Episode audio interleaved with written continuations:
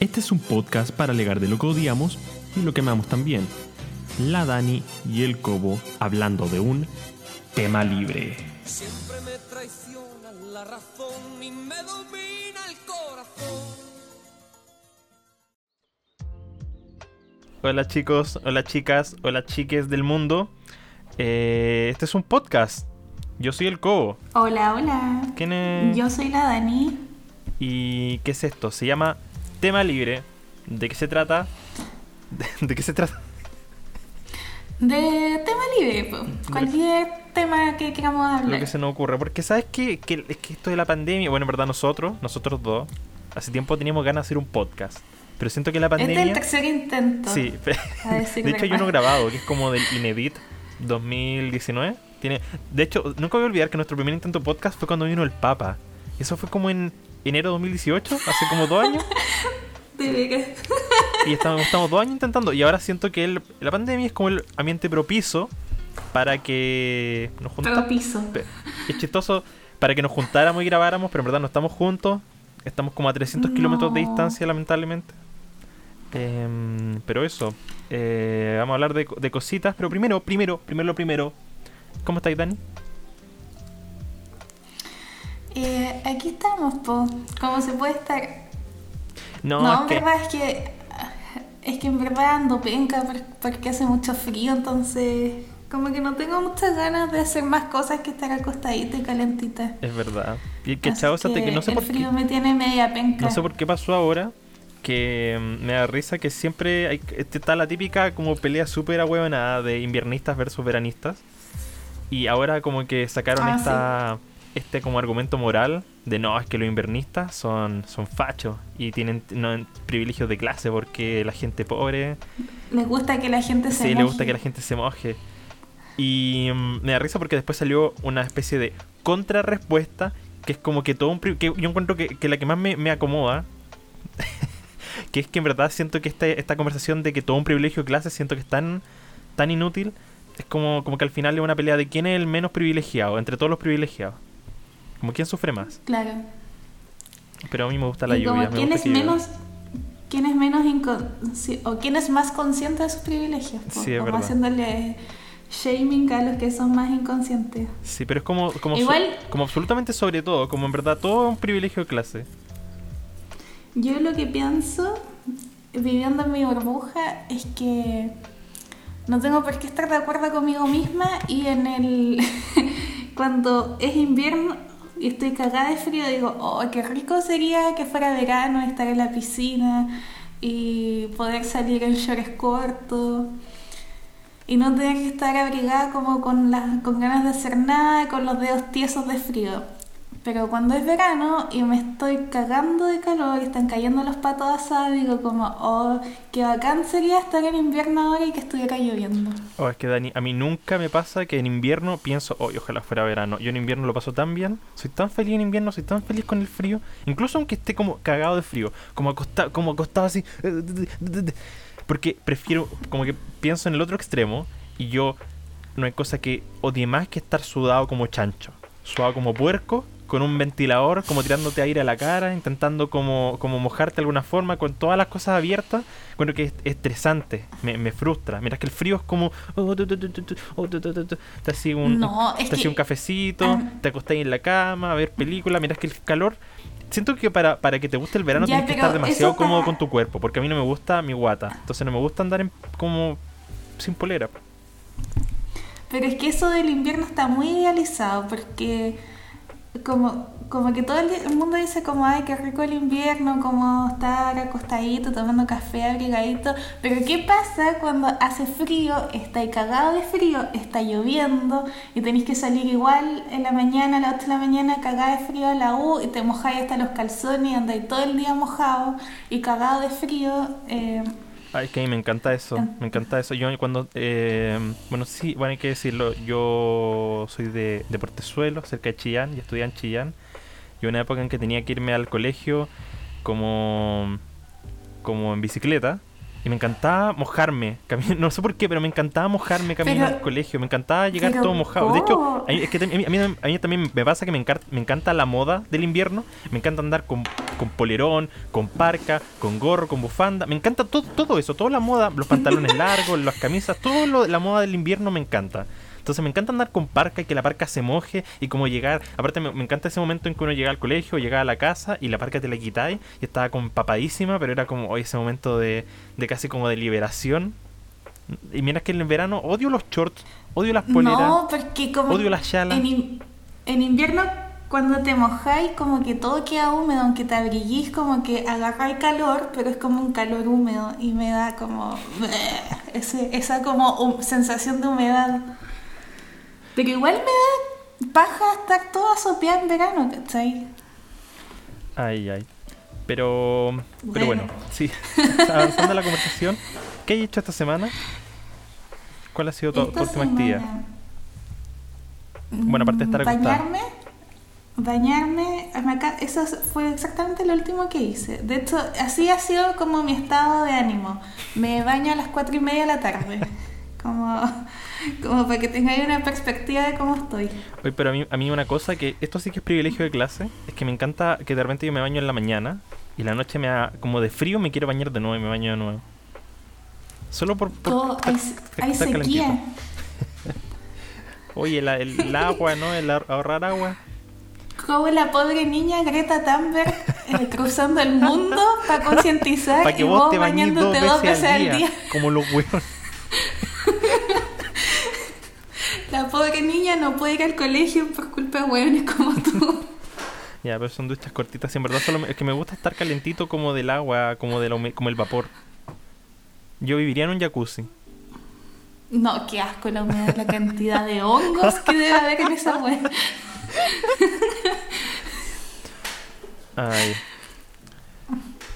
Eh, no sé qué, qué. Eh, esta semana estuve como de vacaciones de mitad de semestre, parte 2, en La. U. Así que, claro, estuve más o menos en nada.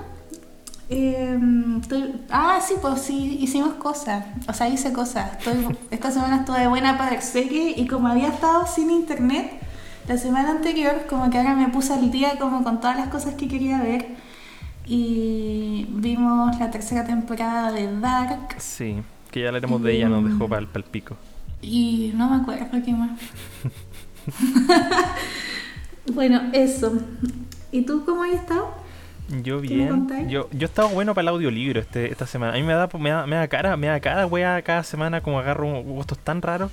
Esta semana me puse bueno para escuchar audiolibros. Estuve escuchando un audiolibro de la historia de los Beatles, porque soy un, soy un boomer.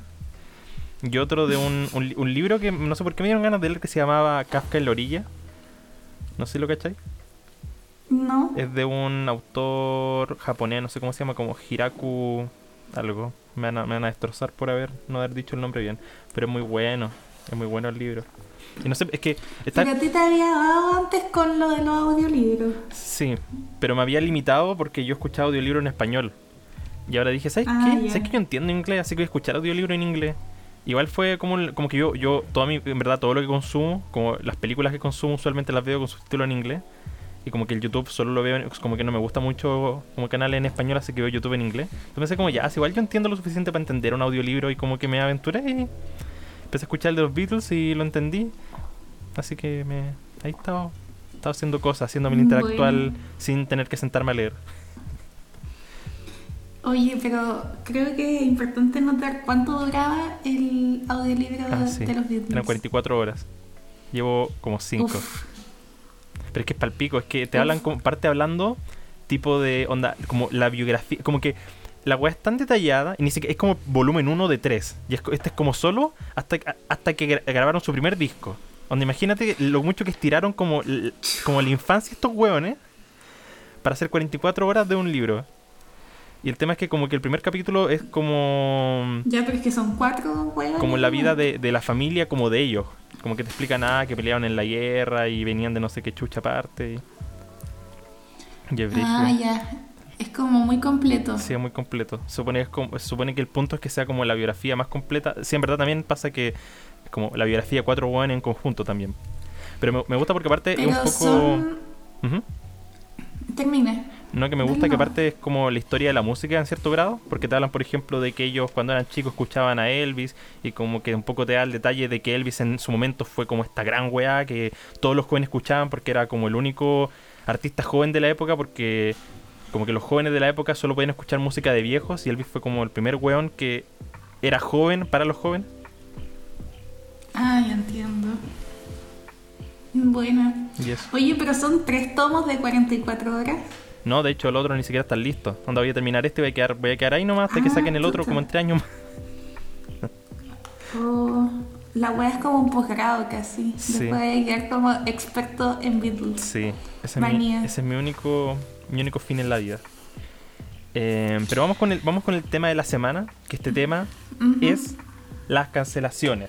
La cultura de la cancelación. Chan. No, mentira, pero Chan, chan, son otros tipos de cancelaciones porque estamos en plena pandemia, pleno COVID 2019 y se cancelaron demasiadas cosas que nosotros queríamos hacer eh, y que no vamos a poder Uh. hacer. Y no solo eso, no, no solo cosas que queríamos hacer y no vamos a poder hacer, cosas que, cosas que no teníamos oportunidad de hacer, pero como que la sola idea de que ya no vamos a poder hacerlas como que va a ser muy triste. Es verdad. Como que nos afecta mucho si se cancela Coachella o no. Cuando realmente ni cagando íbamos a ir. Sí, es verdad. De hecho, es chistoso porque quiero, voy a aprovechar, aprovechar de hacer un, un shout out de que yo tengo otro un podcast de cine que hago con el Charlie, un amigo. Y ahí mm, con él teníamos el plan de irnos a Cannes este año. Como postulamos a Cannes y toda la cuestión. Y se canceló la web. Primera vez en 100 años que cancelan Cannes. Justo el día, justo el año que postulamos. Oh, qué sad. Sí, qué triste mi vida de no poder ir a Francia. Pero Y este año sí lo podía ir a hacer, pues, Sí, porque po. ya ahí salió la U, salí de la U, empecé a trabajar, tenía mi bla bla bla. estaba juntando platitas. Pero ¿qué queríamos hacer? Ah, mira, no, sí. a mí Uno propone y Dios dispone. A mí me tiene muy estresada la cuarentena porque no he salido a ningún lado. Creo que lo más que he hecho los últimos, el último mes, porque antes me pasaba que estaba saliendo de la cuarentena para ir al supermercado, ahora he estado yendo a la esquina. Entonces ahora ver que como que empiezo a extrañar cosas como, como, como no sé, como vía social que antes yo ni cagando así. Como saludar al señor de la micro. sí. Pero aparte, como que extraño tanto ir al cine, el olor a, a palomitas. Ah, sí, es verdad. Y ahora todo está cancelado. Bueno, lo primero que ca- casi casi es, pero no fue, fue lo de la palusa. Que Sí. como que. De hecho, Estuvo muy en el filo. sí, pues de hecho iba a ser. De hecho, nunca no voy a olvidar que en ese momento creo que Mañalich le dijo a los weones de, de la palusa, oigan, van a tener que cancelar esto. Porque no, porque no, no se puede hacer, no sé qué onda. Habían prohibido las reuniones de más de 500 personas, No, sé cuánto inicialmente. Creo, creo que todavía no lo, no lo oficializaban, pero como que se lo pidieron un poco en la buena onda, como oigan, cancelen esto. Y buenos dijeron, no, no lo vamos a hacer. Y como una semana antes tuvieron que decir, ya, Ah, de ya en verdad sí lo vamos a cancelar. y todo el mundo los los empezó a pelar en Twitter porque como eran tan inconscientes Sí, y tan sacos de wea. Porque fue, Sí. nosotros, yo no voy a olvidar que nosotros la última vez que nos fuimos fue el 12 de marzo. Yo como el 14 de marzo que estoy en cuarentena. Entonces, el, esto fue como el finales de marzo, 27 al 29, en la pelusa. Entonces igual fue como Sí. 10 días en- o, o dos semanas en que uno pensó, ya, en, en volada podía ser y fue como, no, en verdad, no, esto no, esto no va a pasar, compadre. Aparte igual, Lola Palusa, nido de cuicos, y el, cual coronavirus en inicio eran puros cuicos, como que era, era un poco el agujero de la propagación. Es verdad. Y ahora lo, lo postergaron para el 27, 28, 29 de noviembre parece. Y ¿Y igual están como con toda la fe de que ahí se va a poder hacer, pero todavía no tú- sabemos crees qué que- va a pasar. ¿Tú crees que se vaya a hacer? Yo creo que ni cagando se va a hacer. Eh, no sé. La verdad no tengo idea. O sea, estamos a julio. Han pasado cuatro meses aprox desde que empezó a quedar la caga. ¿Y cuánto falta para noviembre?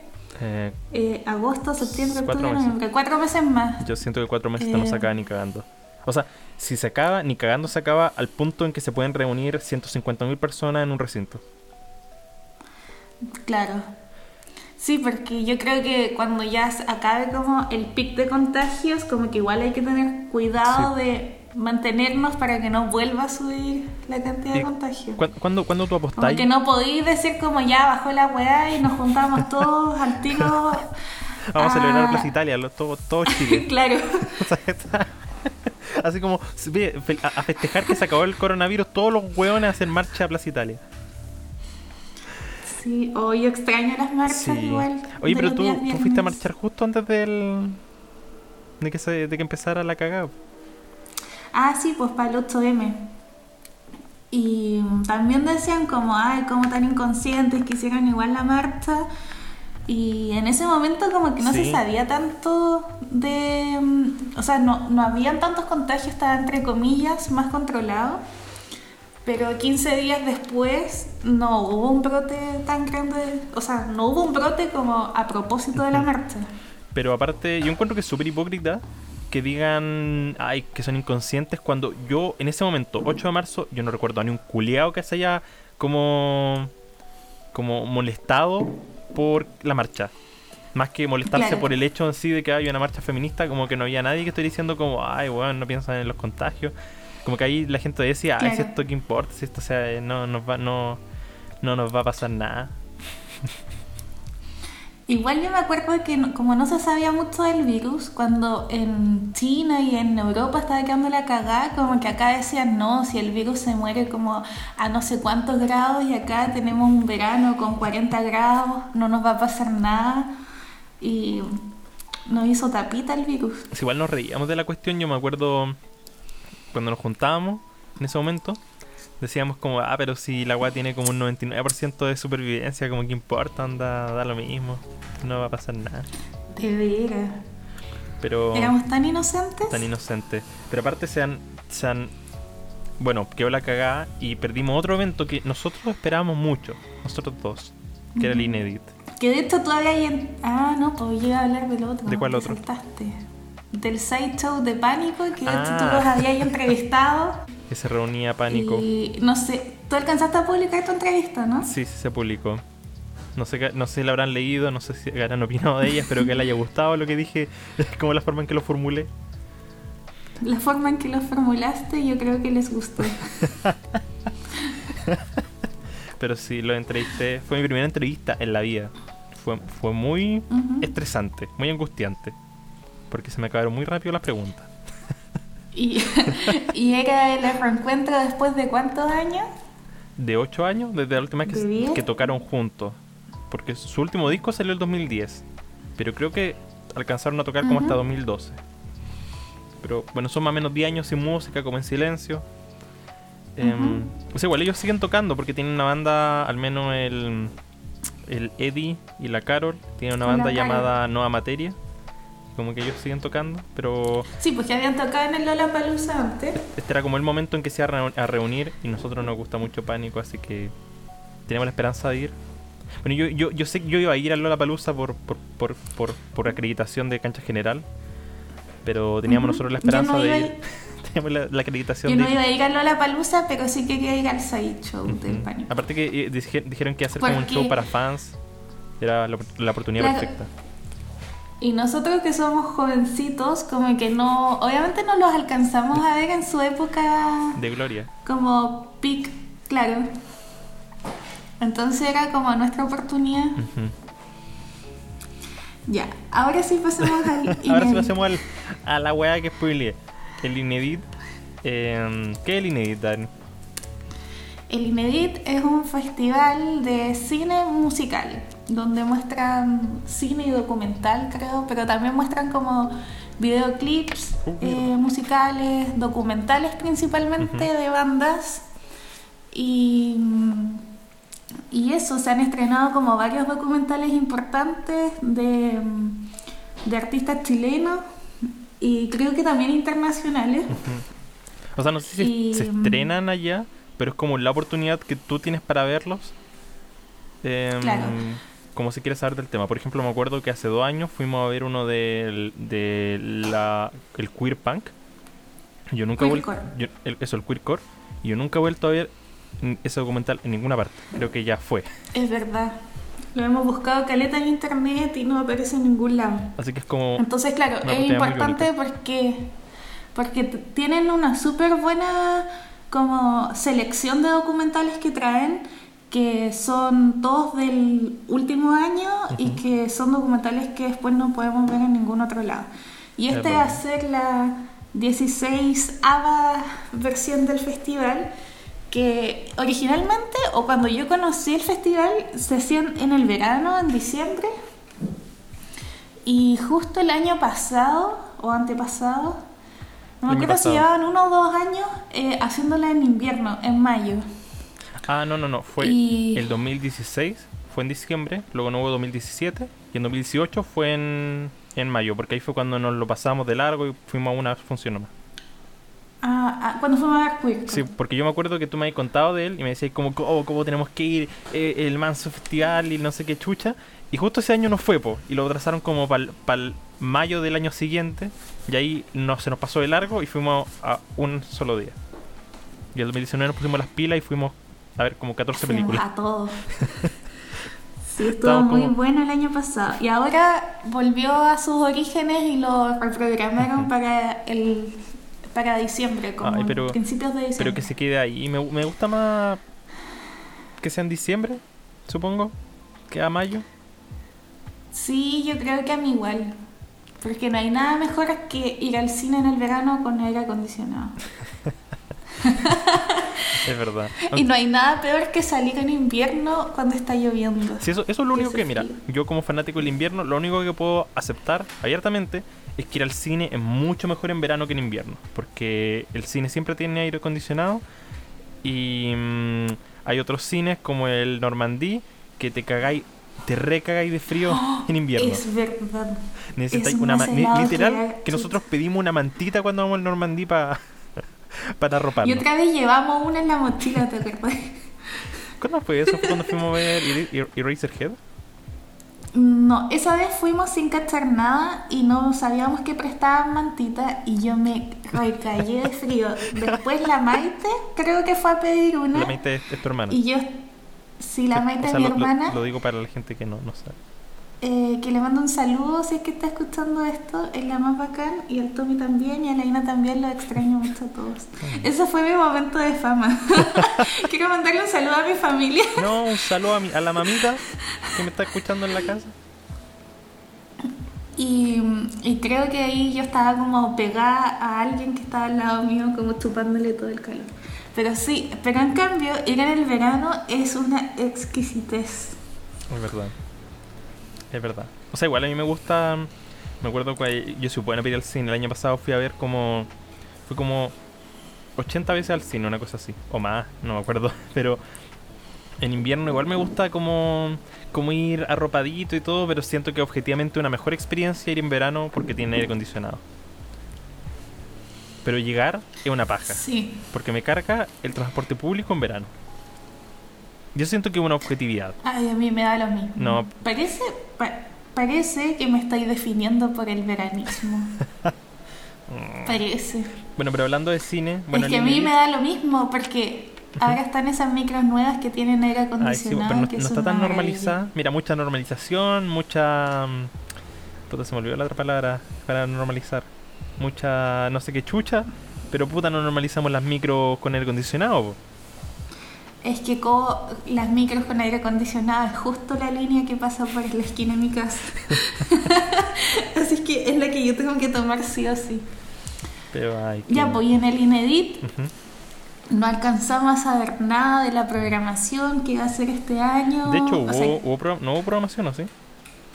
no, pues no alcanzamos a enterarnos. Eh, pero sí, como positivo, entre comillas, si es que puede haber algo positivo de una pandemia, eh, es que alargaron el plazo para postular eh, documentales, videos, etc. Oye, mira, a mí me gusta mucho los documentales. Bueno, no creo que el INEIT sea afectado, pero yo encuentro que va a ser una paja tan grande cuando en el Sanfic veamos como 20 documentales sobre el estallido social. Como todos los hueones agarrando... ¿Tú creí? Yo lo encuentro entretenido. Sí, pero es que siento que en un momento ya se vuelve chato porque como todo, todos pensaron que iban a ser como, como los hueones que iban a, a documentar el estallido social. Que o sea, no, no, no- no creo que esté mal, pero siento que va a ser un poquito chato en un Mm. momento. Como tener que filtrar entre, entre los que valen la pena y los que no. Pero... Pero igual yo lo encuentro choro porque yo creo que todos lo vivimos de una manera distinta, entonces obviamente vaya a tener mu- di- visiones muy distintas y además eh, me parece que es muy distinto vivirlo a verlo como de manera externa. Creo que uno como que lo entiende desde otro punto de vista, obviamente. Así es que no me parece tan atroz que, O sea, no, si no que lo se llene de que... cosas del estallido. Si al final como que... mm, estar bien, está bien. Solo que... mm, Lo que sí a mí me causa mucha curiosidad es si se van a hacer documentales sobre la pandemia. oh, yo encuentro que... eh, Probablemente... Porque es, es peludo igual cómo salía a grabar, ¿cachai? Es que yo creo que es que no sé. es que mira, yo no yo no estudié cine ni nada parecido, pero tengo una especie de eh, estereotipo del estudiante de cine que siente como como que es el hueón más especial del mundo y como que él va a ser la persona que documente esta cosa. Entonces yo creo que muchos van a arriesgar su vida saliendo así afuera nomás, sacando permisos falsos para poder grabar el- la pandemia. Algo que yo pensaba muy objetivamente y que me preocupa un poco es que como que siento que las series que nosotros vemos como que se desarrollan en la actualidad, como que mm, si siguen, onda, este es un evento tan pero tan grande que no lo puedes, supongo, ignorar. Entonces, como ¿Qué que, cosa, perdón? como que las series que nosotros vemos que se desarrollan en la actualidad, esto que está pasando ahora, la pandemia, un evento tan pero tan grande, y siento que no lo puedes como omitir. Entonces pienso co- como todas las series van a tener que tener como su capítulo o como una temporada como como basan como considerando el coronavirus o lo van a saltar como que no fu- fue algo que no pasó, como cómo van a incluirlo como en la cultura popular. Porque siento que No sería muy idea, chato No tengo idea. que todo el, que y, el año siguiente eso todo lo que viéramos tuviera que ver con el coronavirus de nuevo, como en la televisión. Es que creo que eso, como, cómo lo vamos a integrar a, a nosotros, o sea, como a la cultura, me, me da mucha curiosidad cómo, cómo va a pasar. Porque, claro, ahora estamos en teoría eh, todos encerrados en nuestras casas, como igual hay mucha gente que sigue como produciendo cosas desde sus casas. Eh, pero como que no ha habido colectividad en todo este tiempo, ¿cachai? Y creo que muchas de las cosas eh, dependen de lo colectivo para crearse, como grabar cualquier cosa. Y, y es difícil integrar como el aislamiento que hemos vivido. Porque no es parte de nuestra vida normal. Pero por lo mismo, como que yo pienso mucho, no sé, no, no, no, no sé qué serie sigo ahora que se desarrolla en la actualidad. Em, tú ves más series que yo. Pero es que no sé a qué te refieres como que tengan un capítulo de la pandemia. No sé, pues que por ejemplo, ya digamos que hay una serie, digamos que Stranger Things se desarrollara en 2019 y la otra temporada tiene que ser en 2020. pues. Entonces, como que si la esta temporada es en 2020, como que no podía omitir que ocurrió una weá llamada coronavirus. pues. Pero como que qué chato tener que incluirlo como dentro tu- de tu línea argumental, como hacer una subtrama sobre el coronavirus, sobre cómo estaban en pandemia, como que siento que sería muy chato, pero como que no lo podía excluir porque fue lo que pasó. pues. Es como que una película que se desarrolló en el año, no sé, pues en el Ah. año 40 en Estados Unidos, ignore el hecho de que están en plena Segunda Guerra Mundial. pues. Es que yo creo que, claro, pues, que no, como que no ha pasado nada en, en este año, ¿cachai? Como, También. me refiero como, De- probablemente no como tenga- que si- como que no vamos a tener película en todo que el año. eh, va, va a ser una serie que se trata de que estaban todos encerrados en sus casas. Eh, no sé, igual hace poco se estrenaron unas películas eh, que fueron grabadas completamente en pandemia, porque participó el director que nos gusta, de Una Mujer Fantástica. Eh, ah, el Lelio. ¿Pero ya se estrenaron? Yo sabía que iba a pasar, pero no sé si ya se estrenaron. Ah, no, cacho. Sí, eso, Según yo sí. eso lo encontraba bacán. O sea, bueno, si ya pasó, entonces me lo perdí. O sea, bueno, todavía debe estar. Es que Netflix Oh. organizó como una, una cosa que era como creativos del mundo haciendo cortometrajes Claro. como en cuarentena. Entonces ahí estaba Sebastián Lelio, Creo que Pablo Larraín. Voy, a, voy, a, voy a revisar porque yo tenía esta fotito. Ah, puede ser que no haya estado Sebastián Lelio, sino que estaba Pablo Larraín. No, creo que estaban, creo que estaban los dos, no me acuerdo. Pero. Pero no sé, igual encuentro interesante la idea de grabar en cuarentena, aunque yo no, ahora no puedo grabar nada. Nosotros tenemos muchos planes en la vida. Con la Dani queremos, queremos hacer cortes y cosas es así. que ah, Ujú. ahí veis como las formas que tienen de contar historias, como considerando el contexto como, como pandemia y cuarentena, pero como que al final nos empiezan a pasar cosas de manera como individual y más aisladas y de eso se van a tratar las historias, yo creo. Sí, era el 30 de junio, así que ya deben estar en Netflix. Y tenían a Pablo Ujú. Larraín eh, y Sebastián Lelio. O sea que hay algo más, pero no sé si vale la pena nombrarlos porque son como nombres que no siento que sean de, de como. como. Como de consumo popular. O sea que no quiero decirlo, siento que están A ver, ya, nómbralos igual. Ladley, La- Ladley, quien dirigió Lo Miserable, una película francesa muy buena. Paolo. Sorrentino, Rachel Morrison, que una, creo que la misma, una directora de fotografía. Creo que fue la primera mujer nominada a dirección de fotografía como el año 2016. Eh, Runago Nioni, no sé quién es. Natalia Beristan, Sebastián Chipper, Naomi Kawase, David Mackenzie, que creo que es el director de Hello High Water, una película que creo que mucha gente debe haber visto porque fue nominada al Oscar. Maggie Gyllenhaal, Nadine Lavatsky y Khaled Musanar, Antonio Campos, Johnny Ma, Kristen Stewart, de, de Crepúsculo, pero ha hecho más películas, pero como que todos la reconocen por Crepúsculo. Eh, Gurinder Chadha, Sebastián Lelio y Ana Lili Amirpur. Sale que se estrenan el 30 de junio, así que probablemente ya deben estar. Así que no sé, búsquela en Netflix los cortometrajes. Em, Sí, los podríamos ver igual. Sí, es verdad. Pero aparte, me, me- me estresa mucho que esta- este año probablemente no haya... Yo, yo de verdad estoy muy confuso sobre qué va a pasar con las películas este año. Porque se supone que lo hay muchos estrenos que se aplazaron y se aplazaron y se aplazaron. Por ejemplo, Tenet, la película de Christopher Nolan, se, es- se estrenan en julio. Y siento que en julio ni cagando vamos a tener películas. Esa película no... En julio no, no, no va a haber películas, no sé en qué están pensando. Que aparte pasa que... No sé, creo que esta pelea tiene mucho que ver con como Netflix versus los cines y como el streaming versus como, la, como los cines tradicionales. Y Christopher Nolan es, por ejemplo, una persona que odia el streaming. Entonces, él sí o sí tiene que estrenar su película en cines. Pero siento que, como que como, como va la cosa, probablemente no vamos a tener cines este año. Yo diría que ojalá. Yo tengo. Mi, predicción es que en octubre esto se va a acabar. Como a un punto como ya que uno pueda hacer normalmente. Pero no sé si los cines van a estar listos para estrenar películas en octubre.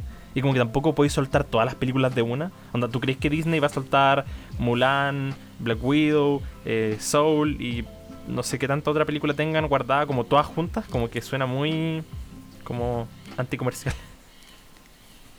Mm, No lo sé. O sea, Tenet estaba como para la primera quincena de julio y como que solo lo postergaron dos semanas. Y creo, que- creo No que ahora está como para... Para, o sea, no sé, creo que el otro día vi una cosa que era como que la pasaron como una semana más. y es como, weón, esto, como, ¿qué tienen en la cabeza? No se acaba en una semana, claro. Como que una semana no hace la gran diferencia. Sí. Igual que creo que mm, hubo un momento en que Mulan estaba como reprogramada para mayo y, y como que ahora la, la repro- la reprogramaron para julio y es como, weón, que o, o los gringos como que Ya tienen demasiado optimismo o nosotros estamos muy cagados. No sé qué está pasando, como, qué es lo que... Claro, es que no sé si los otros países estarán como en una situación como más propicia que nosotros que piensan como más a corto plazo. Pero yo sé que los gringos están súper cagados en esto. Como que los gringos, como que Estados Unidos es como el, país con más muertes, con más contagios. tiene todo lo peor, entonces no tiene sentido que ellos particularmente estén pensando, ah, sí, vamos a tener la película en un mes más. Ta- Estamos, estamos del otro lado. Pero aparte, yo tengo mucha pena en la idea de que potencialmente no tengamos películas este año. Y yo soy muy fan de Netflix, la verdad. En el sentido de que me gusta mucho la idea de que estrenen películas en streaming. Y me da mucha lata que. Yo amo los cines, yo amo ir al cine, voy siempre al cine. Pero siento que en este contexto deberían ser mucho más abiertos allá. Bueno, estrenen la película en, en streaming. Como, ¿Cuál es el problema? Eh, no sé, yo cacho que en volar ganan menos plata haciéndolo por streaming. Mm, Es que ganan realmente Pero menos plata. como que, Como que, por ejemplo, como que a nada. como que por ejemplo, eh, no sé, pucha, voy a dar el ejemplo de Tenet, a pesar de que Tenet el día del pico se va a estrenar en, en streaming, pero HBO, que es como la, la- la que tiene enlace con Warner, eh, si HBO estrenara Tenet, bueno, la cantidad de gente que sería una cuenta de HBO solo para ver Tenet sería como gigantesca. Ahora, ahora no sé, pues será esa como una cantidad que equipare como lo que cuesta la película. Pero siento que, no sé, pues, por ejemplo, Netflix tiene películas como guardadas para la temporada de premios, como Mank, que es de David Fincher y que una de las películas que me estoy esperando. Pienso, ¿por qué no la estrenan como, como, por qué ni siquiera tienen como una fecha de estreno como en algún momento? Si igual, si igual No ya la tiene Netflix, ¿por qué no la estrenan ya? No sé cómo funcionará ese negocio. Y- Pero bueno, hay muchas películas que igual cancelaron su estreno y que no sabemos para cuándo va a ser. O sea que han dado fechas tentativas, pero que no. No creemos como- que. Las que, las que tiraron para julio, no sé qué va a pasar con eso. Eh, y habían varias películas que estábamos esperando nosotros, como Un lugar en silencio 2, Ujú. que la, la película 1 no, a mí me gustó mucho y la 2 no cacho de qué se va a Yo tratar. tampoco no he visto el, el tráiler que está rondando. No, no me gusta mucho ver trailers, la verdad. Sí, yo nunca los veo tampoco. Y la, la Em. nueva película de Wes Anderson. Ujú. Que no la voy a intentar pronunciar. The, The French Dispatch. O sea, nosotros- de- yo, yo Eh, creo, yo creo, Dani, que probablemente Wes Anderson es como eh, uno de los directores que más nos gusta en conjunto. Como, como mutuamente. Porque como que tenemos películas que nos gustan en conjunto, pero siento que el que tiene más como películas como que consecutivamente ambos nos gustan es Wes Anderson. Ambos nos gustó mucho la de Perros, El Gran Hotel Budapest, eh, Moonrise Kingdom y todas esas weas que ha hecho. Así que estábamos esperando mucho The, The French Dispatch con Timothy Bachelet. Pero como a, a mí me gusta Christopher Nolan. ¿Entonces hay de cine? Yo, yo sé de cine, es un... ¿Habéis visto una película de Christopher Nolan? Oye, Dani, ¿cachai que mm, salió una polémica hace poco? Porque la Anne Hathaway, que ha trabajado con Christopher Nolan, como que dijo que Christopher Nolan no deja que haya sillas en el set. Porque cuando hay sillas la gente se sienta y cuando se sienta no trabaja. Ay, como yo soy como él. ¿Por qué?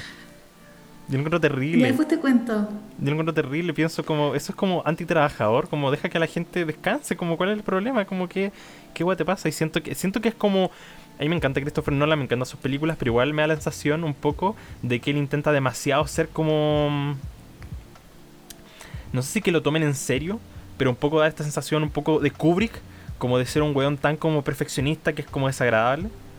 Como que todo el mundo recuerda a Kubrick porque Ah, Kubrick como claro. que torturaba a, sus- a sus actores para sacar las mejores actuaciones, pero nosotros en 2020 podemos como racionalizar que eso no estaba bien, a pesar de que sus películas sean increíbles, no estaba bien que como que le generara trauma a sus actores. Entonces siento que como que ahora Christopher Nolan intenta un poco dejar esa marca de, oh, miren, miren lo mucho que, que me, me preocupo por el séptimo arte. No, no, ando- no dejando sillas en el set. Ya, pero mira, yo te voy a decir por qué soy como él. Que quizá una pésima historia de mí. Pero mm, eh, cuando estaba en, el grupo de teatro de la U, que en algún momento fui nueva, pero después pasó el tiempo y pasé a ser de las antiguas. Y llegó mucha gente nueva. eh, estábamos practicando como improvisaciones y cosas así típicas. Y me molestaba mucho que la gente nueva se sentara porque como que les bajaba la energía y después como que se, se paraban todos pajeros a actuar y no estaban metidos en el personaje. Entonces cuando se sentaban, o sea, cuando uno se sienta como que hay un cambio en la energía, ¿cachai? Como que tenés que estar concentrado en tu personaje. Entonces, bueno, no ya, sé. pero igual yo creo que es distinto eh, un grupo de gente de la U que probablemente está como ahí por la, por la entretención, a un, a, un, a un weón que es un actor profesional. Como que, puta, si era un actor profesional, Sí, como que claro obviamente no te senta- sí, no te senta- claro que. Como que si eres Robert Pattinson haciendo la nueva película de Christopher Nolan y te dicen, oye, culeado, va a grabar, uno te está como, puta, y ahí te todo pajero así, "Oh, ya, ¿qué hay que hacer? No, claro que sí. Igual yo soy una nazi del teatro y, y obviamente los cabros chicos eran mechones, iban ahí a pasarlo bien Y yo como, nazi "No, que- diciéndole, no se pueden Es que el sentar, drama, es que, es que la esencia del concéntrense. Bueno. Ya, la otra película que yo estaba esperando, pero mucho hace años, es Black Widow. Ujú. con la Scarlett Johansson que la amo y mm, bueno, sigo esperando. Es chistoso porque esta película que nunca se hizo, porque como que no sé por qué nunca querían hacer una película de la, de la Black Widow y decidieron hacerla en el peor momento, que es cuando, cuando spoilers, se murió. Y ahora más encima hay... Pero como este, este podcast es con o sin spoilers. Ay, pero según yo es de conocimiento popular, que se murió la, la Black Widow en Endgame. Yo no me acordaba y lo vi. Me acabo de sorprender con esa noticia. Te acabo de como- spoilear de algo que ya, que ya viste, que ya sabía. Pero es que lo vi y se me olvidó. Bueno, pero el punto es que es que deciden hacer la película después que como que como que siento que tiene cero consecuencia en el personaje porque tú ya sabes como como que no va a morir porque muere después como que no tiene sentido, es como no sé. Claro, al final es como la biografía no autorizada Sí. de Black Widow. Pero yo espero mucho porque esa película tiene el manso elenco. Tiene a la Florence Pugh que, que yo la amo. que la amo y, y también. la Dani también la ama. A la Rachel Weisz y al, al Hopper. ¿Quién es el Hopper? El Hopper de Stranger Things. Ah, el Paco. El Paco. Que es como, y todos son rusos más encima, así que son como demasiado soviéticos. Así que se ve. Como tu Paco favorito es un bastardo. No, yo no, yo no, ah, ya, después de, después de todo lo que pasó, yo ya no tengo ni un Paco favorito. Ese culiado de Fargo, el culiado bonito, el Patrick Wilson, un bastardo igual. Sí. El, el Hooper El también. Hooper, bastardo igual, todos bastardos. Sí. Eh, igual yo, te- yo le tenía de hecho expectativas a la Mujer Maravilla nueva, porque como que me gustaba esa onda ochentera, a pesar de que siento que le hemos sacado un jugo a los 80, pero para el pico. Con la canción de New Order. Sí, que no sabía que era de New Order y tú me, tú me, me sentí tan ignorante cuando tú me dijiste que era de New Order. Em, pero a mí me emocionaba, a pesar de que a mí me gustó mucho La Mujer Maravilla, la 1. Creo que la leímos juntos, ¿verdad? Sí. Y mm, como que igual me interesaba, a pesar de que no, no soy muy fan de DC. Ambos vimos la de Harley Quinn y como que la encontramos ahí nomás. Muy mala. Hoy lo dijo ella. A mí cuando, cuando yo dije que, mira, yo, yo soy muy de... mm, no sé cómo decirlo. Como... Intento ser Aliado. como aliada, de progresista, lo que sea. Pero no sé, iba a decirlo, pero sentía que es ofensivo si yo lo digo. Si tú lo dices, no es ofensivo. Eh, ¿Cómo se llama esto? Había gente que me decía como, no, es que no te gustó porque eres hombre. Y yo como, la, la vi con mi polola y a ella tampoco le gustó. Como que, como mi carta, mi carta de ¡pa! ¡Pum! ¿Cómo? Yo, una mujer, validé tu opinión. Exactamente. ¿Te das cuenta? Pero eso. Eh, pero estaba esperando a la Mujer Maravilla porque se veía, se veía al menos interesante. No sé, ser como, como una obra maestra fenomenal, pero se veía al menos entretenida. Sí. Sí, igual tenía muchas ganas de verla. Y puse esta en la pauta, pero en verdad no la cacho. que es Soul, la nueva película de Pixar. Ay, yo esa sí la quiero ver porque ambos vimos este año. De hecho, fue la última película que vimos en el cine, los dos. La última de Pixar, la de ¿Cuál? Unidos. La de los elfos. ¿Cuál era esa? La de los elfos con el papá que se perdía. Ay, de veras que era súper mala. A mí me gustó, pero la me encontró más fome que la chucha. Y a mí me, a mí me gustó particularmente el O sea, no era mala, era fome. A mí me gustó, particularmente el final me gustó mucho. La encontré como muy linda, pero igual la encontré de las menos buenas de Pixar. Pero esta película, Soul, es del mismo director que hizo mm, Intensamente. Y otra más que no me acuerdo, pero él como que... Ah, y Up. Él hizo Up e Intensamente. Que probablemente son como consideradas dos de las mejores de Pixar. Entonces siento que este es un tipo que sabe lo que hace. Creo que se llama Pete Docker.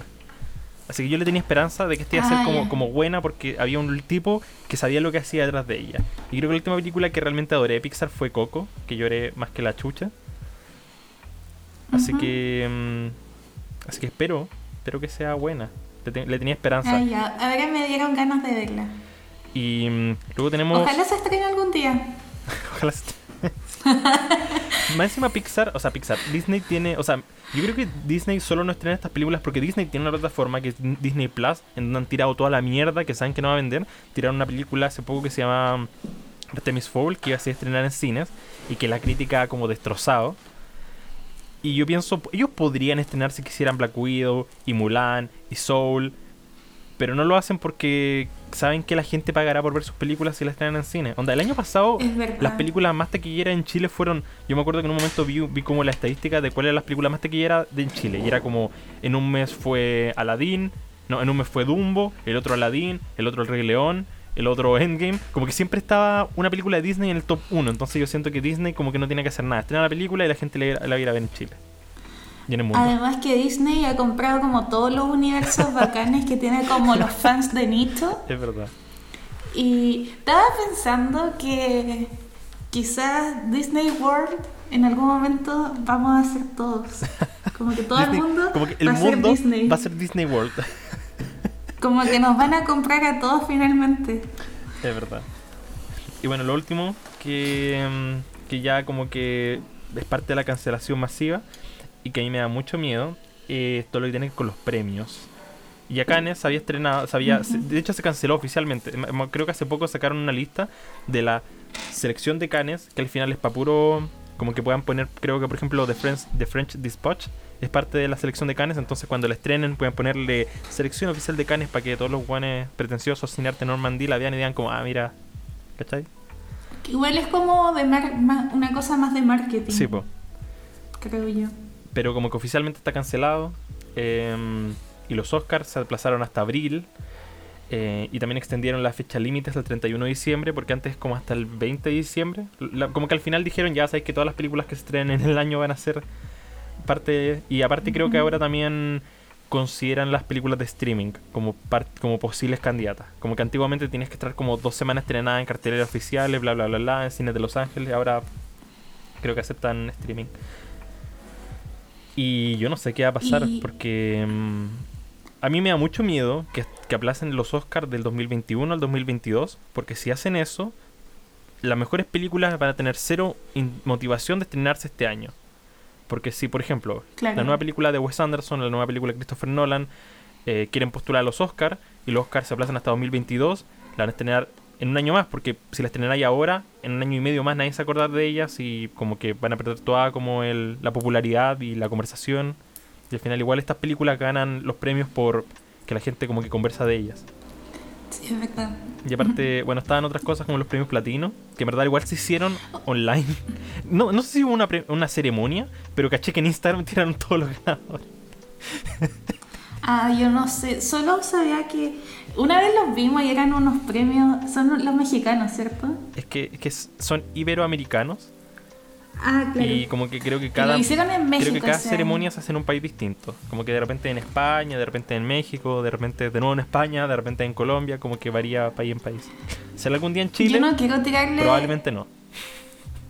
Yo no quiero tirarle shade a los premios platinos. Yo sé que como latinoamericanos deberíamos estar unidos y sé que le ponen todo el esfuerzo del mundo, pero la vez que vi la ceremonia la wea no podía ser más ordinaria.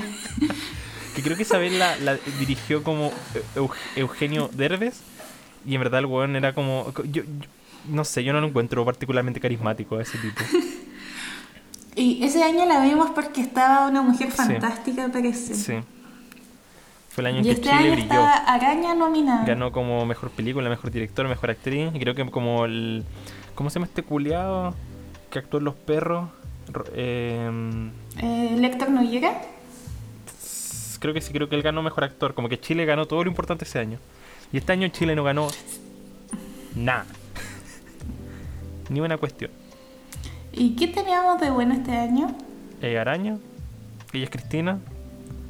Em, hay hartas películas, pero siento que no son películas como muy. O sea, yo vi hartos buenos documentales. Ya, pero es que el este MBL. año para los Oscar estaba muy alta la competencia porque estaba Parasite. No, pero. Estaba muy pero alta Dani, la vara. los premios platino. No, Pa- Parasite no es latinoamericano. Ah, no, no, no, yo estaba hablando de los Oscar. En Ah, los premios ah, sí. platinos no.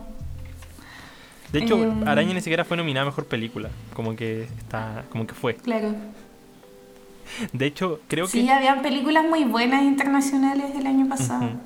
De hecho, creo que Araña fue nominada al Goya a mejor película latinoamericana y perdió contra La Odisea de los Giles de Argentina.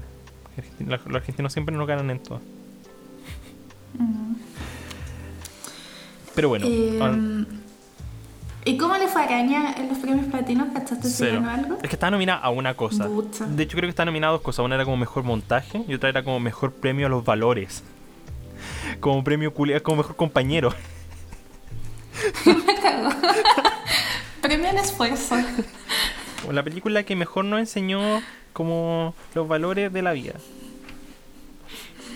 Pero bueno, hablan- hablando de películas y medio audiovisuales, Oye, y tú- espérate, ¿tú crees que... ¿Cómo se llama la película que vimos? La única que alcanzamos a ver chilena este año. ah, que se aplazó, que estaba el año pasado. Sí, Pacto de Fuga. ¿Tú crees que le vaya Dani, bien en los es que premios? vimos dos películas chilenas, y la- pero la otra no hubiera, no hubiera tenido mucho sentido. ¿Cuál era la de otra? arriba. Ah, no, no, no. De veras que alcanzamos a ver puras weas en el. Ya, pero... De hecho, esa semana vimos Mujeres arriba y, un- y Unidos. Como, como- Ay, pero Harley ¿tú Quinn. crees que Como que las últimas películas que vimos fueron. mm, Sí, no, sé, no merecíamos una pandemia igual con todas las weas que estaban sacando. Oye, em, eh, Pacto de Fuego igual tenía como harto marketing como, como que quieren que la premien, como, Eso como yo- que según yo para allá iba a enfocar. ¿Tú crees que le vaya bien?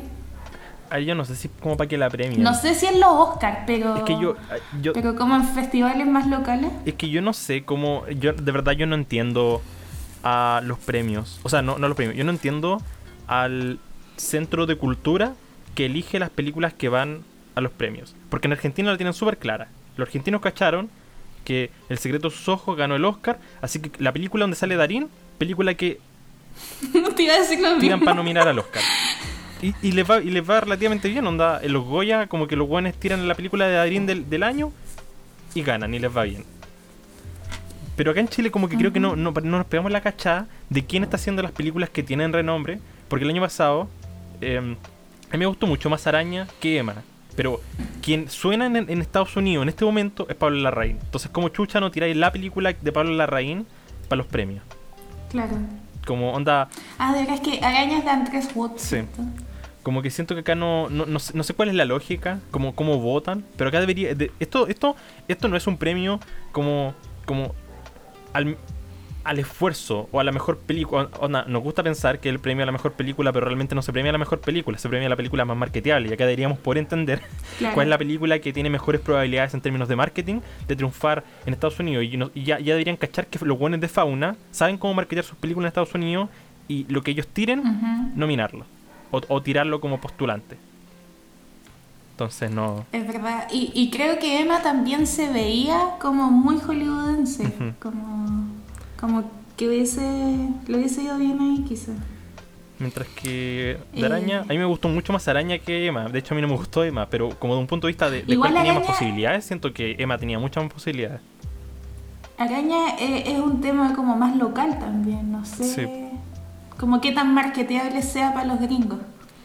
Y ay, lo que quería decir es que no entiendo muy bien cuál es la lógica. Yo no postularía Pacto de Fuga, principalmente porque Pacto de Fuga no es. No siento que sea como una película como que. como que razone bien con los gringos. Pero tampoco sé cuál es la película que yo tiraría. Yo en este momento, si tuviera que tirar una película, tiraría hasta que sacó Netflix, que encontré terrible buena, que se llamaba Nadie sabe que estoy aquí. Ah, sí, eso te iba a preguntar si te había Sí, me gustado. gustó Caleta. Si yo tuviera que en este momento nominar una película chilena, nominar- nominaría esa. Pero Ah, yo todavía no la veo, pero tengo muchas ganas de verla. Pero no sé, depende mucho, no sé cómo, cómo, cómo cuál es la, la ¿cómo se llama esto? La lógica que usan y probablemente, o sea, Pacto Fuga yo la encontré muy buena, muy entretenida, como que encuentro que que una película entretenida, pero no siento que sería estratégico tirarla desde un director como como que no como que de- como que la productora no tiene ese renombre como, como lo tiene Fauna, o sea, Fauna, Fábula. No sé. Em, no sé qué van a hacer.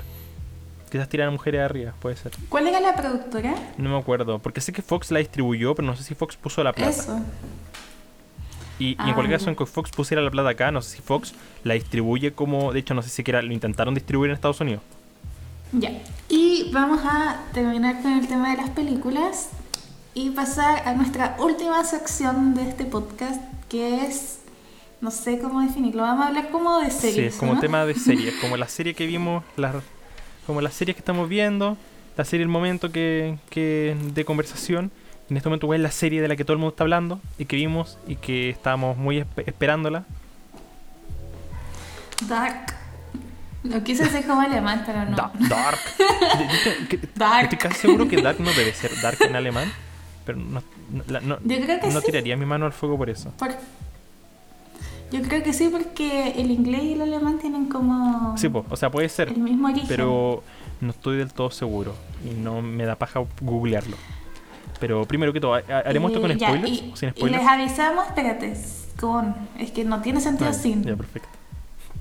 Ya, avisamos que desde ahora van a haber muchos spoilers, así que si no han visto la tercera temporada de Dark, pónganle pausa acá y Y veanla. escuchen nuestro siguiente capítulo.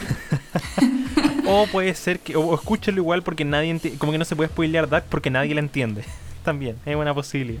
No, pero es que esto es muy Sí, es verdad, verdad. Pero, perdóname. pero era, era un chiste. Porque el es la serie final, es el final de no, todo. me da risa que tú no, tú no Entonces- cachai que era la, el final, como hasta el último capítulo. No, tú pensáis como, ah, va a haber más yo, temporadas. y yo la estaba viendo y yo estaba relajada y decía, ¿qué me importa que no se haya resuelto todo esto? Si obviamente van a hacer otra temporada. Y de repente yo digo como, Dani, se viene el final final. Y tú como, espera, espera, este es el final. Como, sí, po, como acá se termina. Y yo, eh, porque tú estabas súper urgido, porque mientras la veíamos me decías, Así eh, como, oh, como... oye, yo no sé cómo van a resolver todo esto si quedan dos capítulos. como. ¿Qué va a pasar? Y yo estaba súper relajada, como echarme mi cama, y yo, ¿qué importa? Obviamente la van a dejar como en suspenso para la siguiente temporada. Eh, ya, primero que todo, ¿qué, qué te pareció las, las temporadas anteriores? Como, ¿Cuál sería tu opinión como general de Dark temporada 1 y 2? Ya, yo creo que mi temporada favorita sí o sí es la primera temporada, porque ¿Ya? la encuentro como más limpia, entre comillas, como que siento que la segunda temporada como que ya se empezaron a ir a la chucha y, y como que dejé de entender, eh, así que me gusta más la primera temporada, que explica, como que creo que comparando como la primera temporada con la última, como que para mí son dos series completamente distintas. ¿Qué eso?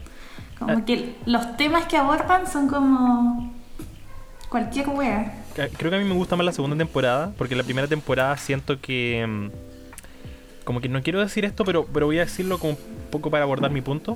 Que la primera temporada se ve algo muy familiar. Donde la primera temporada salió el año 2017, habíamos visto Stranger Things, habíamos visto It. Que siento que tiene mucha esta temática de pendejos, años 80, misterio, terror. Que siento que... eh, eh, obviamente Dark es completamente distinta a Stranger Things, pero como que tiene una vibra muy familiar. Entonces sentía que la primera temporada, si bien es Se apagan las es, luces. es- es fenomenal, es, una increíble temporada. Sentía que era muy derivativa, como que no se sentía algo tan particular o único. Y siento que la segunda temporada se volvió algo único, algo como indiferenciable. Una serie que tú no era, era, era distinguible de otras series parecidas. Y siento que como que agarró su propio ritmo y su propio estilo. y Por eso creo que me gustó más la segunda. Pero A mí me pasó lo contrario. Viendo la primera, me pareció que, ya, a pesar de que en ese año habíamos tenido como, como tópicos similares, como que me pareció igual que era una serie muy única. Ay, es que estoy confundida. ¿Qué pasa en la primera y la segunda temporada? Pero no me acuerdo. La, primera temporada cuando, cuando, es cuando solo viajan a los 80 y los 50 y termina con Jonas en el futuro.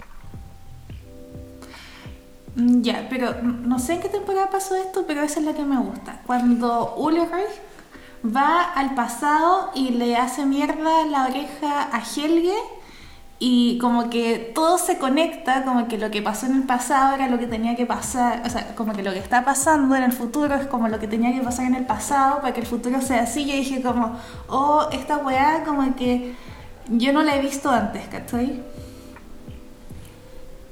Sí, esa fue la primera temporada.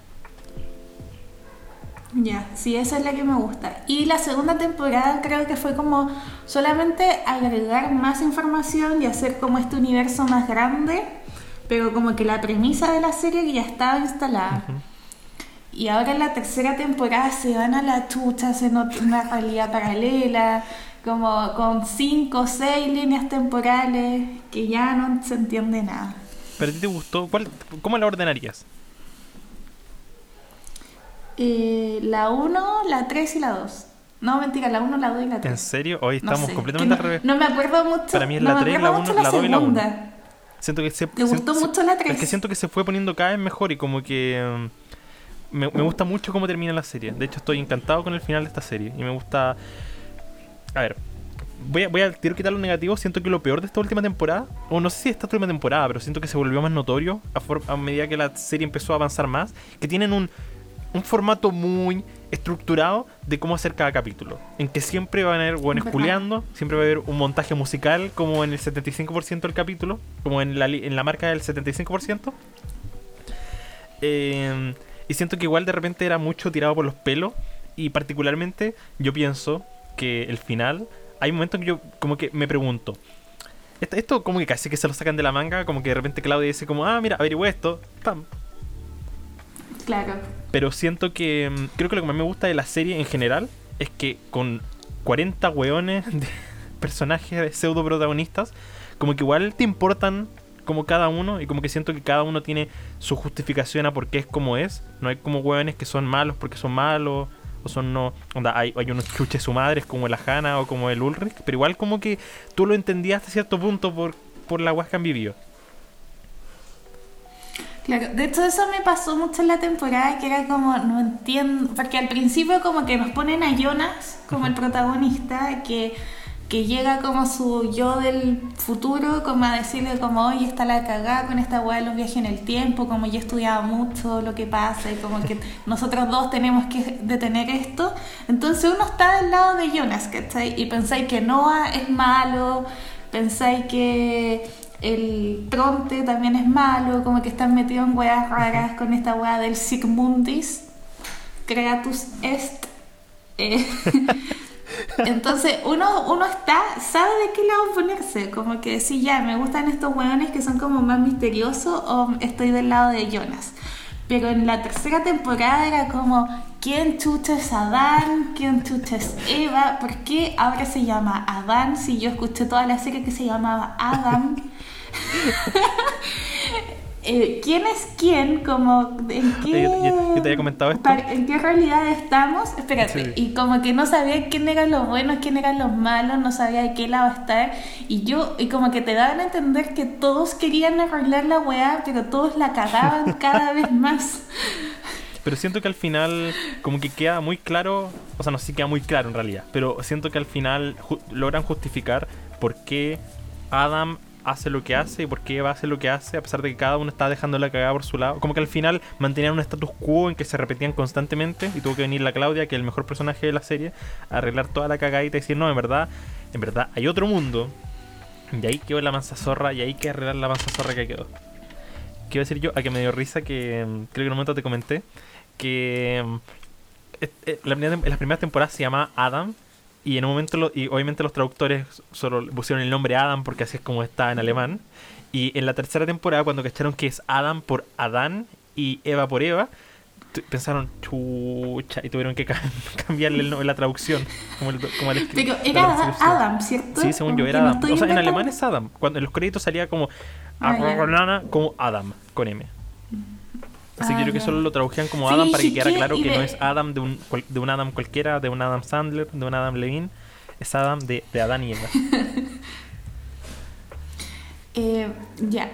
¿Qué te iba a decir? Se me fue. Ah, ya que la motivación, lo que yo entendí es que la motivación de Adán era eh, romper el nudo, es decir, que la, la. ¿Cómo se llama? La Marta abortara al hijo que tenían, que era como el que originaba este nudo. Y lo- la, motivación de Eva, y, y con eso se destruían los dos mundos, con lo, con lo que quería Adán. Adán. Y la motivación de Eva era mantener al menos uno de los mundos que era creo que la, la otra realidad, no la original, eh, haciendo que la Marta tuviera el hijo. O según yo, como que el punto de la Marta era Porque- mantener todo, como, como, como el status quo tal como pasaba. Y que en ese status quo se destruía el mundo O sea, original. había- o sea, se Por eso lo- el hijo, Ujú. el hijo que tenía, como que al principio de la serie no se entiende que está como con las tres versiones, como matando gente que, la- que los ahorcaba. Y esos gallos era el dueño de la planta, el, el abuelo del relojero, porque idea era que en, el- en la realidad paralela nunca se enteraran de que, de que pasaba esto de los viajes en el tiempo. O sea, se supone, según lo que entiendo, es que Eva como que mantiene todo igual y como que se asegura de que todo siempre se mantenga igual. Y Adam quería como causar el apocalipsis finalmente, como destruyendo todo. Pero al final como que Eva siempre ganaba porque como que hiciera lo que hiciera el Adam, como que siempre se mantenía todo igual, pues como que no podías alterar el curso del tiempo. Claro. Y finalmente la Claudia como que cacha que mm, como que en ambas la Claudia tiene otra motivación. como que en ambas realidades eh, se muere sí o sí la reina de cáncer. Es como que queda la zorra pase lo que pase, pues como que se destruye el nudo, se conserva el nudo, como que va a quedar la caga igual. Entonces ya ahí descubre que hay una otra realidad, que es la realidad original, y descubre que en verdad el viaje en el tiempo no se descubrió con una paradoja en que viene, no me acuerdo quién viene, ah, la Claudia le deja el celular al relojero, y así el relojero descubre el viaje en el tiempo, que en realidad el relojero por su propia cuenta había descubierto el viaje en el tiempo porque su hijo había muerto porque su hijo, dije sus hijos, porque su hijo había muerto en un accidente con su esposa y con su nieto. Y mm, descubre que para poder solucionar toda esta mansa zorra tienen que volver a esa realidad y evitar que el relojero invente el viaje en el tiempo y para eso tienen que salvar a su hijo. Que encontré, esa escena a mí me, me, me, me tocó el corazón, yo estaba como... "Ay, Pero en las hijo". dos realidades, el, el relojero descubre los viajes en el tiempo de manera distinta. Pues como que en una hace Sí. la máquina que está como en un Sí, maletín. no me acuerdo cómo era con la, la de Eva. En la otra era esa cuestión como, como una esfera que lo hacía como con cuatro, o más, quizás como con cuatro pistolas, como que disparaban una esfera y No, pero según yo la- según yo eso era en la realidad masa. original, No, esa era la reali- realidad alternativa. Bueno, la verdad, no, no, no, no metería las manos. Te creo porque no metería las manos al fuego por nada en esta serie. Pero a mí, me- a mí me encantó como, como ese cierre. Como. O sea, siento que mi mayor problema es que se lo saquen de la manga. Como que siento que, que en un momento nomás Claudia como que lo descubre y tenemos que aceptar que lo descubrió nomás. Pero.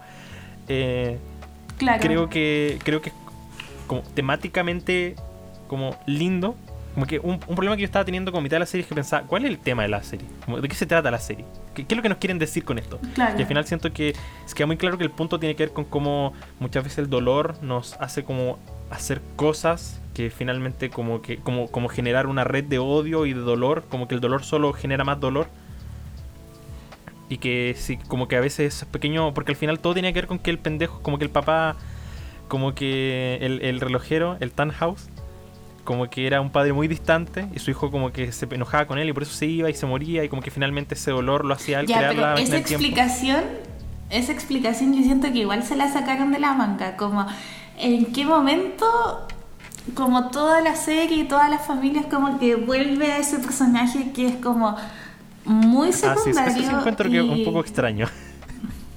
y, y el hijo que no había aparecido nunca, que ahora nos enteramos que se murió y que todo ahora fue por culpa de eso, del accidente que tuvo.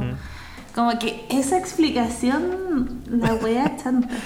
Pero um, igual siento que tiene sentido porque como que al final, si tú piensas para atrás, como que todas las decisiones que todos los personajes toman durante toda la serie tienen que ver con lo mucho que sufren. Como finalmente intentar enmendar Claro. el error que ellos sientan. Onda Ulrich viaja al pasado a matar a este culiado del Helge porque su hijo se perdió porque piensa que él le hizo daño y finalmente como que... como que él termina atrapado por la eternidad, o sea, no por la eternidad, pero termina atrapado como en la cárcel en los 50 hasta los 80 y finalmente muere de viejo, me imagino. Eh, y de hecho me gusta mucho una escena que yo no había entendido y luego como que me di cuenta de qué era, que es que el Ulrich de la realidad paralela, eh, como no se perdió Mikkel, esa no era su motivación, pero él, él finalmente se termina igual obsesionando con el, con, con el viaje, como con este evento, Con Matt. porque su hermano, porque su hermano aparece y con el Helge, po. y él en lugar de viajar a los 50 en esta realidad, él viaja a los 80, y como que igual, como que igual lo que quiere decir es que aunque no se pierda Mikkel, igual Ulrich, motivado por un poco el, el- el dolor y como el sufrimiento de perder su- a su hermano, viaja al pasado y termina como muerto por otros motivos porque viene el jefe y dice, ah, eres vos conchetumare, pa Y le pega un, un batatazo. Y tampoco puede volver porque termina muerto. Sí, pues. Como que al final siento que, o no sé, por la Hannah, que como no existe Michael y no se casa, igual se queda con Ulrich, pero igual como que termina sufriendo, como que al final siento que lo que quiere decir es que como que nuestras cuando nuestras decisiones están motivadas como por, por el sufrimiento y por el odio, terminamos como con los mismos resultados.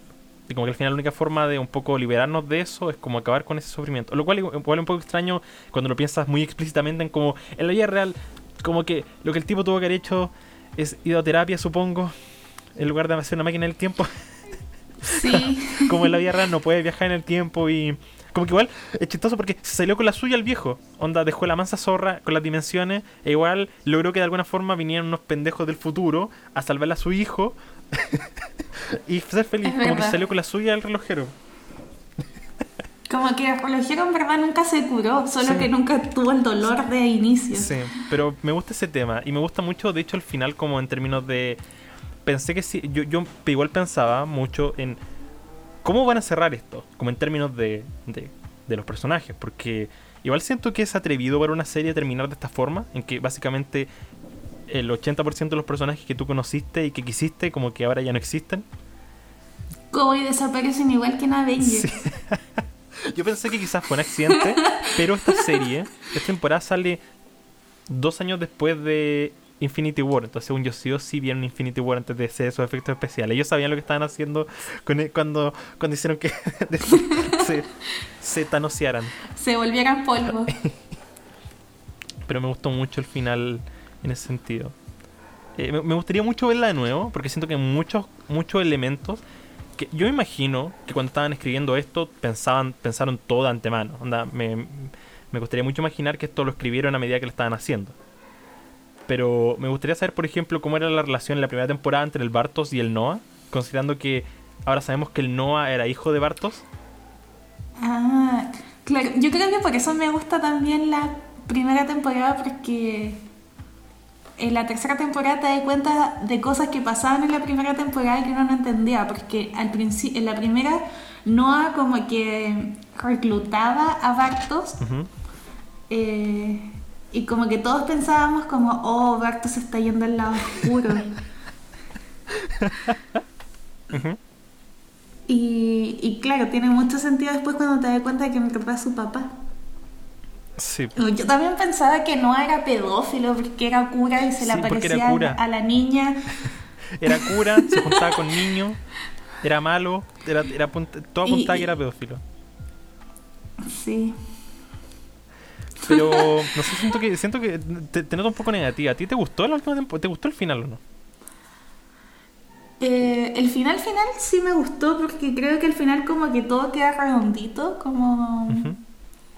Como que todas las cosas que pasan ya me hacen sentido, pero igual creo que hay explicaciones que se las sacan de la manga y que... A mí igual lo que me gusta mucho. Como, Ujú, Sí. como enchufado. o sea, eh, desenchufada. Te estás riendo de mí. Con chiste que nadie entiende. Sí. Que, que durante toda la serie yo estaba como, Dani, estoy, estoy enchufadísimo. Y es como, como, como la weá no tenía sentido. Era, era que- no- Lo que quería decir es que estaba colgadísimo. Pero bueno. Sí. Eh, a mí igual al- una cosa que me gusta mucho es que siendo una serie, como que igual uno se acostumbra a que las series son igual baratas, de bajo presupuesto, y siento que se veía increíble. Como en efectos especiales, tiene una fotografía muy linda, la dirección de arte. De hecho, igual me gusta que a pesar de que em, como que siempre, como que el elenco es bastante lindo, son buenos bastante minos, y no tenía miedo en dejarlos más sucios que la chucha. Un, un- yo lo vi, ese Claro. el Jonas de olera a pata. Sí, es verdad. Como, que lo típico que, tú las series como que los maquillan mucho para que, para que nunca, nunca se despeinen.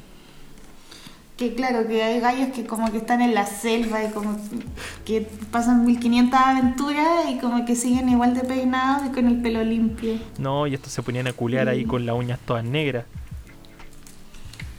Sí, es verdad. Igual yo que la Marta lo manda a darse un agua primero. Como, oye, ¿cómo en, todo, en ninguna época, en oye, si el ningún baño- universo va a haber una ducha? Oye, ver si la ducha. Agua y jabón. Parece que en Alemania no son muy limpios. Y tampoco existe la educación sexual, porque uy, hijo, hijos que había en esta serie. Hoy la cagó, Oye, todos se quedan embarazados. Muy, muy, muy, muy avanzada Alemania, pero la educación sexual ahí nomás. Sí, es verdad. Igual la mala cueva, yo pensé En la mala cueva de que se quedó embarazada como a los 17 años. Como que pasa si no hubiera habido un, un elemento inter- intertemporal, como que hubiera tenido el hijo a los 17 años, la mata nomás. Pero si de hecho tuvo el hijo, pues el, el hijo era ese gallo que tenía como labio leporino. Así, pues, pero pero me refiero a como si esto no hubiera pasado, como, como si esto hubiera continuado como, como una realidad normal, en que ella tiene un hijo a los 17 años como y sigue en la escuela y como eso hubiera pasado probablemente. Como era era eventual que a embarazar considerando que no, no usaban protección nunca. Era cuestión de tiempo. Sí. Pero me, me- me- dio pena al final, de hecho. Como que me sentí, como que siento ese vacío de hoy. Y desaparecieron, po. Y como que nadie. Como que los recuerda. Y nadie se acordar que existieron o lo que hicieron. Como que al final Ay. dejaron la realidad intacta, pero no van a tener ninguna recompensa, ni retribución en algún sentido por como todo el sacrificio y todo lo que sufrieron. Yo al final me alegré, caleta, que hayan desaparecido. Encontré que eran todos más tóxicos que la chuta. Como, como que todos creían que tenían la razón y que lo, lo que ellos estaban haciendo era lo mejor y que todos los demás estaban equivocados y al final todos la cagaban porque no entendí, como que nunca entendieron el concepto de que no se podía cambiar Sí, el eso, futuro. no. Como que los buenos hacían lo que Como- viajaban el tiempo, se culiaban a, a, a quien querían. Onda, considerando que eh, la serie está inspirada como en el 2019-2020, ya existía internet como para entender esto de los viajes en. Y los hueones no entendían nunca. Entonces me dio mucha alegría que hayan quedado como fuera del nudo la Regina y el gallo, el policía del ojo. ¿Cómo se llamaba? No sé cómo se llama. Waller. A mí me gustó igual el, el papá de la. el esposo de la Charlotte, que al final tiene su pololo. su polola tra- transgénero. Sí, creo que él era, eh, no sé, como que siempre me dio una vibra extraña, como que yo sentía que estaba metido como en alguna secta rara. Y era como cura en las dos realidades, ¿o ¿no? No, Porque era muy no, creo que en la de la Eva nomás era cura. Pero la otra siempre aparecía como rezando también. Ah, eso no me acuerdo. Ya. Y no sé si tenía algo más que decir de la tercera temporada de Dark. No, no, sé sé, si- me, me- me gustó mucho. Creo que. mm, no sé, creo que es redondita. No sé si la vería de nuevo porque siento que igual es una serie pesada. Como que me gustaría, como que en teoría me gustaría verla de nuevo solo para poder entender como todo en, en recon- recontextualizado. Pero siento que verla de nuevo es casi como hacer tarea, como, como tanta información que procesar. Pero no sé, la encuentro intrigante, la encuentro interesante. Me, me gustó mucho Dark. Creo que de hecho hasta este... Bueno, no, no veo tantas series, pero creo que es probablemente la mejor serie que he visto en Netflix después de Bojack Horseman. Yo no la vería de nuevo para entender nada. Como Estoy feliz. Estoy feliz como Estoy que... feliz como estoy. Sí. Me siento muy satisfecha, muchas gracias, hasta nunca. Quizás la primera y la segunda temporada las vería de nuevo, pero la tercera no. Ay, ay. Y... Ya, la otra semana eh, vamos a ver la jauría. Sí, aunque no creo que alcancemos a comentarla acá porque se estrena el viernes y no sé cuándo grabaremos el siguiente podcast. Ah, cierto. Siquiera- de hecho, ni siquiera sé cuándo publicaremos esto, pero queremos hacer esto de forma semanal y en algún momento decidiremos el día de la semana. Así que el día, que- el día que estén viendo esto, el día de la semana en que se publican los podcasts. Ya, la otra, entonces vamos a ver otra serie de otra semana, la otra semana. Cualquiera. Los vamos a De, sorprender. de alguna forma. ¿Y tienes alguna recomendación para cerrar el podcast? Em, yo vi hoy un documental muy bueno que recomiendo mucho que está en Netflix que se llama Disclosure, que es sobre la representatividad de las personas trans en el cine, cómo finalmente esto afecta cómo las personas trans se ven a sí mismas y cómo se entienden y finalmente cómo un poco han sido, no sé cómo, cómo decirlo, como falsamente representados a través de estereotipos y clichés y como, como tropos muy malos. Encuentro que un documental muy lindo, igual que otro documental que también que se llama La Treceava Enmienda, creo que se llama en español, que es sobre el sistema carcelario en Estados Unidos y sobre cómo la, la treceava enmienda que supone que ab- abolía la esclavitud, como que tenía esta cláusula que decía que si te metían preso, como que igual era, como que es el único caso en que, te, en que sigue siendo un, ex- esclavo. Lo encontré muy fuerte, me hizo llorar como un bebé cuando terminó. Porque es muy terrible el racismo. Oye.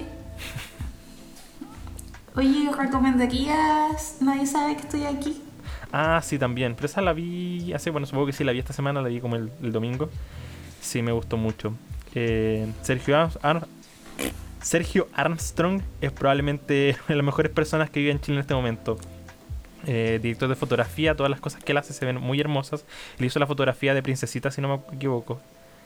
Creo que es un muy, muy Ah, buen director de fotografía, como que sus películas sean muy lindas. O sea, él no es director, pero él, él la forma en que encuadra y todas las weas que se hacen en la fotografía eh, cautiva muy bien, como los paisajes y el sur de. Chile. Y sale este, este weón, el de Lost, que me, me encontré curioso porque todo el mundo siempre dice, ah, el guatón de Lost es chileno. Pero siento que yo siempre pensaba que era chileno en un punto de vista como... De la misma forma en que, no sé, po, como que hay... Como Claudio Miranda es chileno, que probablemente como que el weón ya nació en Chile, pero yo creo que ni cagando viene a Chile como pasar el verano. Y resulta que sí. Resulta que vino a grabar a Chile el weón. No sé, si- no sé cómo habrá sido esa conversación. Como que los de, los de Fábula lo habrán llamado. Habla en inglés en la, en la película, ¿cierto? Sí. Y cuando habla con acento, habla con- o sea, cuando habla en español habla como con acento. Así que no, no, no, no, no, no se maneja en el, en el español. Pero no sé, me imagino que en algún momento como que lo habrán llamado le habrán dicho, oye, eh, ¿querés grabar en don- tu país de origen? Como bueno ya. Y le enchufaron a todos los que siempre están. Al, al Luis Ñeco. ¿A qué más salía? en las- en la- bueno, otro montón de huevos. Pero la encontré muy linda, muy buena y tiene una excelente canción que es la que tiene el nombre de la película que es Nadie sabe que estoy aquí, que la compuso Carlos Cabeza. Carlos Caesa. Mm, Buena. Eh, así que son tres cosas que pueden ver ahora en Netflix. Nadie sabe que estoy aquí, Disclosure y la treceava enmienda. ¿Tú qué recomendarías, Danielita? Y cuando se estrene La Jauría, vean La, la Jauría, Ah, sí. que va a salir en Amazon Prime. Y la dirige, de hecho... ¿Tú que te si va a salir Ujú. ¿Tú que te a salir la temporada completa o la van estirando por capítulos? Uy, la verdad no tengo idea. Eh, yo creo completa porque el presidente salió completo y también es de Amazon Prime. Ah, ya. Eh, a esa la dirige Lucía Puenzo, que es una directora argentina que ha hecho cosas muy interesantes. Así que no tengo fe. No, estoy- no me acuerdo, pero creo que en esta, en esta serie eh, la Daniela Vega hace de una mujer cisgénero. Lo encuentro que es como, como bacán un poco porque siento que las personas trans siempre hacen de papeles trans. Entonces como que una mujer trans puede hacer de mujer cis y viceversa, que un hombre trans puede hacer de un hombre cis, como que encuentro que le da más posibilidades para que se representen en el cine. Claro. Y considerando también que muchas veces eh, personas cis hacen papeles Sí. trans, Como entonces como que les achica mucho más la, la posibilidad de tener papeles. las oportunidades laborales. ¿Y qué recomendarías tú, Dani? Mm, Ya, yo esta semana estuve viendo Afterlife, que salió la segunda parte, que a ti no te gustó, es la del gallo que Ay, se que me cae mal la ese weón. de El, cáncer. el Ricky Gervais me cae mal. Ya, a mí me encanta, porque yo siento que soy como él. Eh, y ahora salió la segunda temporada, así es que eso he estado viendo. También estuve viendo la última temporada de The Sinner, que no la he terminado.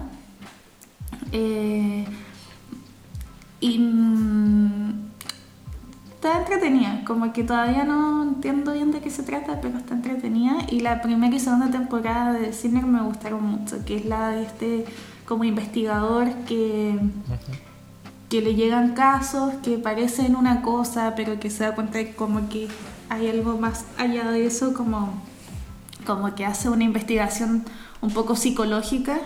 Ujú. Hoy yo empecé a ver, pero, pero no la semana pasada, empecé a ver la antepasada, It's Always Sunny in Philadelphia. Y me encanta, es mi nueva serie favorita. Yo empecé a ver Twin Peaks, pero no la seguí viendo. Me gustó mucho la primera temporada, pero no he tenido, no he tenido ganas de seguir. Como que no me he dado el tiempo de seguirla viendo porque siento que igual es como, como intensa. Oye, e idea mía, hoy ahí empezado a ver Peaky Blinders también. Ay, pero eso fue hace como un mes. Vi los primeros dos capítulos y luego no seguí viendo. Es que yo soy malo para ver series. Yo, yo la semana- hace dos semanas tuve como un periodo muy intenso de ver muchas series. Empecé a ver Los Sopranos, empecé a ver It's Always Sunny, seguí viendo Community, empecé a ver Twin Peaks, toda esa wea. Y como que se me bajó inmediatamente. y dijo, ahora volví a ver películas. Entonces ahora siento que quedé con muchas series en la mitad que tengo que terminar en algún momento. Pero me gusta It's Always Sunny porque como los capítulos son cortos, como que... mm, como que los puedo ver muy casualmente. Como que esa es la paja que más me da cuando tenés que sentarte y ver una wea por una hora. Como poco hacerte del ánimo de hoy ya voy a ver este capítulo de una hora. Y aunque sea buena, pero siento que el, como que ese compromiso eh, es fuerte. Y eso. Me ha gustado. Peaky Blinders, Pero, pero, no te lo mismo que gustó, pasa con ¿te todas las series, que es que te no dio lata? medio lata. Es que me dio gustó, lata. la encontré, la encontré interesante y me gusta caleta del Killian Murphy. Y me gusta escucharlos hablar con su acento eh, argent- argentino, a decir, su acento británico. Pero como que no me enganchó lo suficiente como para. No es como, como Dark, donde yo no hubiera podido dormir. Eh, sin haber seguido viendo Dark. Como si hubiéramos dejado Dark y no hubiera podido pasar una semana más sin eso. pues como que necesitaba terminarla. No me dejó tan enganchado para saber hoy qué, Ah, ahora, qué pasará con esta familia. Pero probablemente en algún momento la vea porque me gusta mucho la música que ponen. Así que eso, no tenemos mucho más que recomendar o que decir. Eh, ¿Te parece si cerramos este primer capítulo, este pilotito, en que todo se derrumbó? Sí. Dentro de ti. Y eso. eh, Tenés que decir dentro de mí. dentro de mí. No sé, no sé cómo sigue. De hecho, la dejé votando porque no quería se- seguirla cantando. Eh, síganme en Instagram y en Twitter como El Cobalto. Soy El Cobalto en todas las redes sociales. Ah, y eh, en YouTube, en baja frecuencia, donde hago reseñas de cine. ¿A ti dónde te pueden seguir, Dani? Uy, en Instagram me llamo Da Francisca. En Twitter me llamo Dani Francisca. Y eso, pero en verdad no subo muchas weas en mis redes sociales. Pero Dani, tú estás haciendo reseñas no de sé teatro. Si.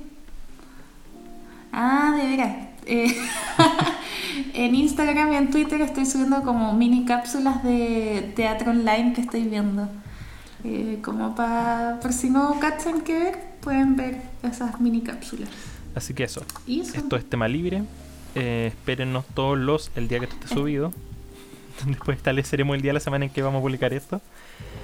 Y nos vemos. Esperamos que les haya gustado este primer capítulo. Adiós. Chau. Adiós. Chau. Chao.